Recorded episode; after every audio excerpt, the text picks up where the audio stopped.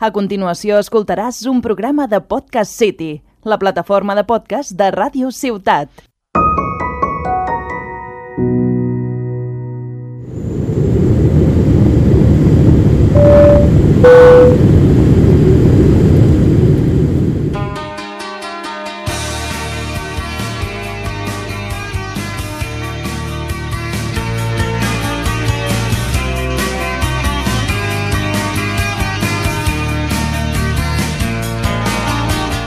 Hola a todos y a todas y bienvenidos al cuarto capítulo de esta nueva temporada. Yo soy Ari Lucena y esto es Con la maleta llena de sueños.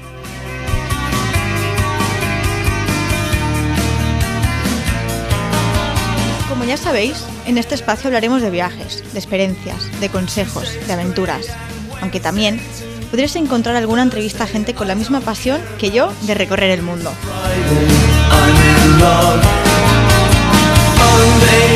Os interesa, os invito a escuchar los anteriores capítulos de los cuales podréis encontrar desde una presentación de quién soy yo y qué podréis escuchar en este espacio hasta entrevistas y muchas anécdotas.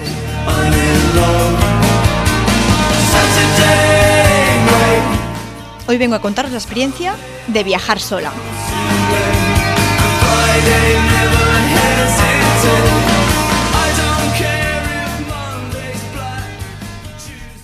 Como en uno de los capítulos de la primera temporada os conté, en el 2019 estuve en Estados Unidos, viviendo.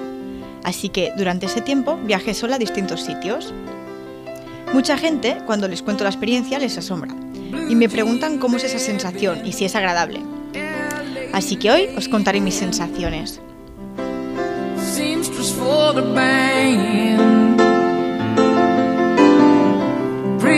Para empezar, voy a situaros un poco en contexto. Como ya he dicho antes, en 2019 viajé varias veces sola. Mi primer viaje fue a Londres. Yo ya había estado previamente en la ciudad, por lo que, de cierta manera, me provocaba cierta seguridad al haber estado antes y conocer un poco las calles y el ambiente.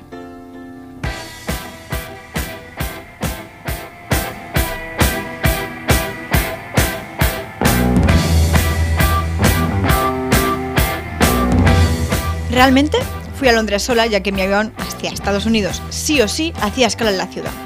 Así que al final pensé, ¿y si en vez de esperarme horas en el aeropuerto me reservo una noche de hotel y paso todo el día tranquila y al día siguiente ya salgo? Así que eso hice. Nada más llegar al hotel, dejé las maletas, me arreglé y cogí un tren que me llevó hasta el centro. Como he dicho anteriormente, previamente había estado en la ciudad, por lo que me hacía sentirme mucho más segura, yendo a las zonas que ya conocía. Comencé visitando el Buckingham Palace, luego pasé por St. James Park, un parque precioso y súper tranquilo. Como era verano, había cantidad de gente tumbada en el césped haciendo picnics. También pasé por el Big Ben, Piccadilly Circus, Covent Garden y muchos sitios más. 18 kilómetros hice exactamente ese día. Así que nada, después de un día de agotador, volví al hotel a dormir y al día siguiente puse rumbo a Seattle. 10 horas de avión que se dice pronto. Después de mi aventura en Estados Unidos, tocaba regresar a casa. Y al volver me pasaba exactamente lo mismo que al principio. Sí o sí tenía que hacer escala. Así que después de pasarme horas delante del ordenador y mirar alternativas, decidí cambiar la ciudad y hacer mi pri- primera parada en Chicago, Chicago, I will show you around. Al principio me daba un poco de respeto, ya que todos mis conocidos me habían dicho que era de las ciudades más peligrosas de Estados Unidos. Y quieras que no, no dejaba de ser una mujer yendo sola con una cámara. Mi madre, hasta el último momento, me decía que me quedase directamente en el hotel, pero yo pensaba, vamos a ver, voy a estar en Chicago y no la voy a conocer, ¿estamos locos? Anda, que pase lo que tenga que pasar y punto. Así que nada, preparé mi mochila, me subí al tren y hacia el centro. Y bueno, ahora viene la anécdota que siempre que cuento cuando me preguntan por mi experiencia viajando.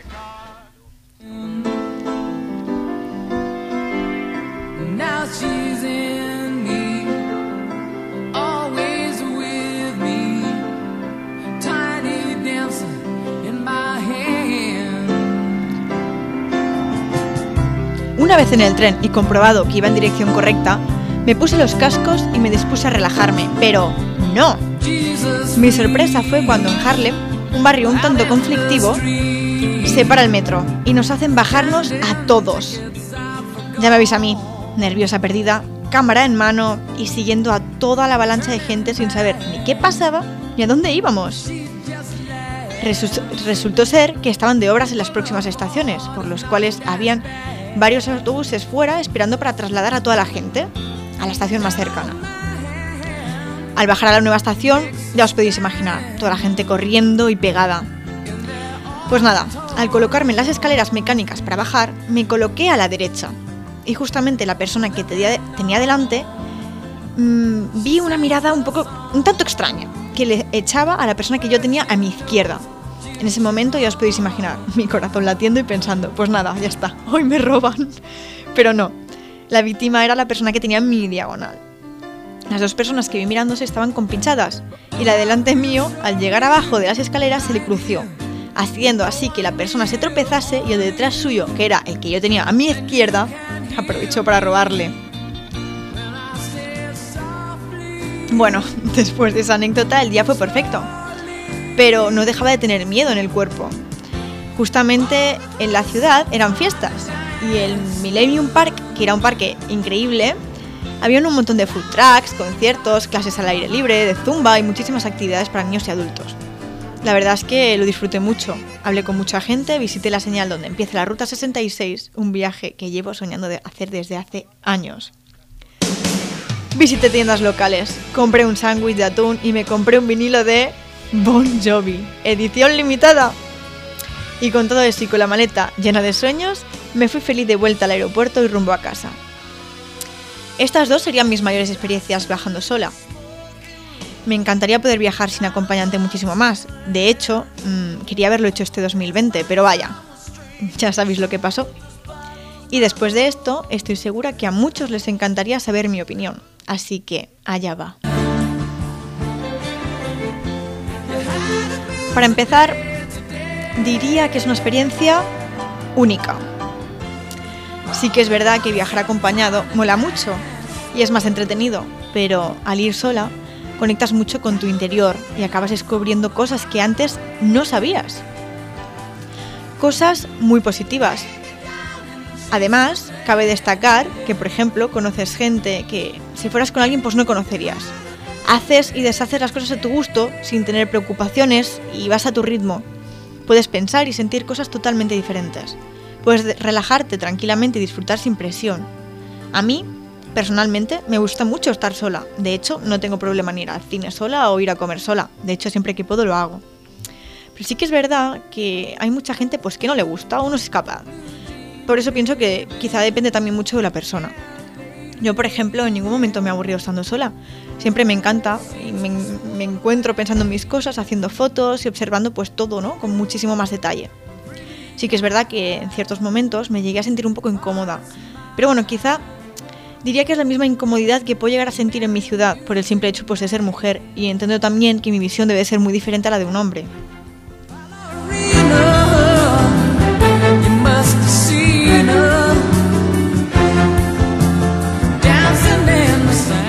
Duda, volvería a repetirlo mil veces. Y en cuanto acabe todo esto, mmm, vamos, o sea, más fácil volver a viajar, tengo, es que tengo clarísimo que voy a volver a hacerlo. Tengo muchas ganas de vivir esa sensación otra vez. Así que bueno, supongo que vosotros también tenéis ganas de probarlo y queréis un par de consejos, aquí los tenéis.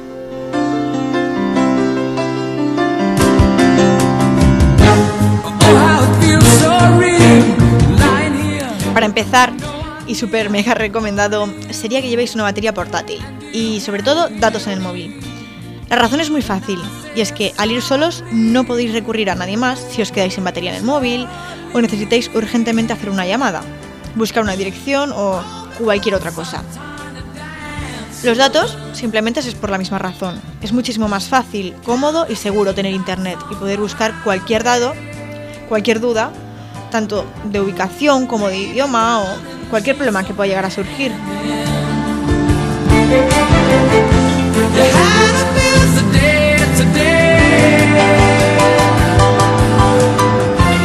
A la hora de reservar, también recomendaría buscarlo en alguna zona segura o céntrica, que no esté muy perdido, aunque haga falta pagar un poco más, ya que al volver de noche te va a dar muchísima más seguridad.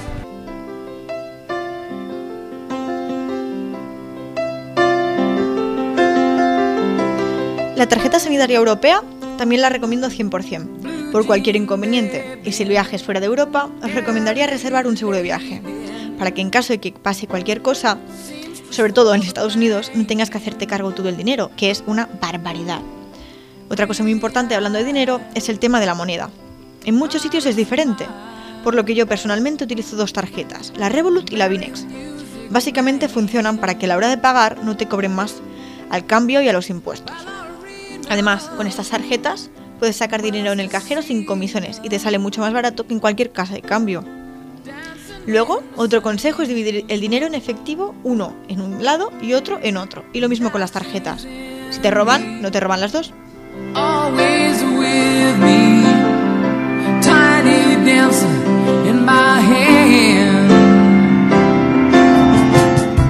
También algo súper importante es no decir nunca que viajas sola.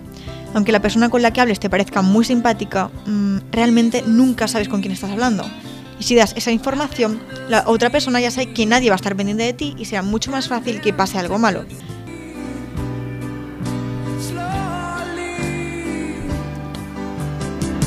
También es verdad que no debemos viajar con miedo, sino con precaución y siendo consciente de todas las cosas que pueden pasar.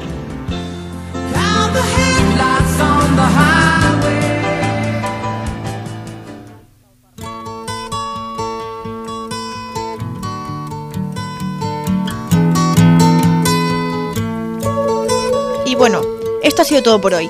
Espero como siempre que hayáis disfrutado y os hayáis evadido un ratito de la realidad. Así que, hasta la próxima. Sueña, disfruta y so- sobre todo, sé feliz. Hasta pronto.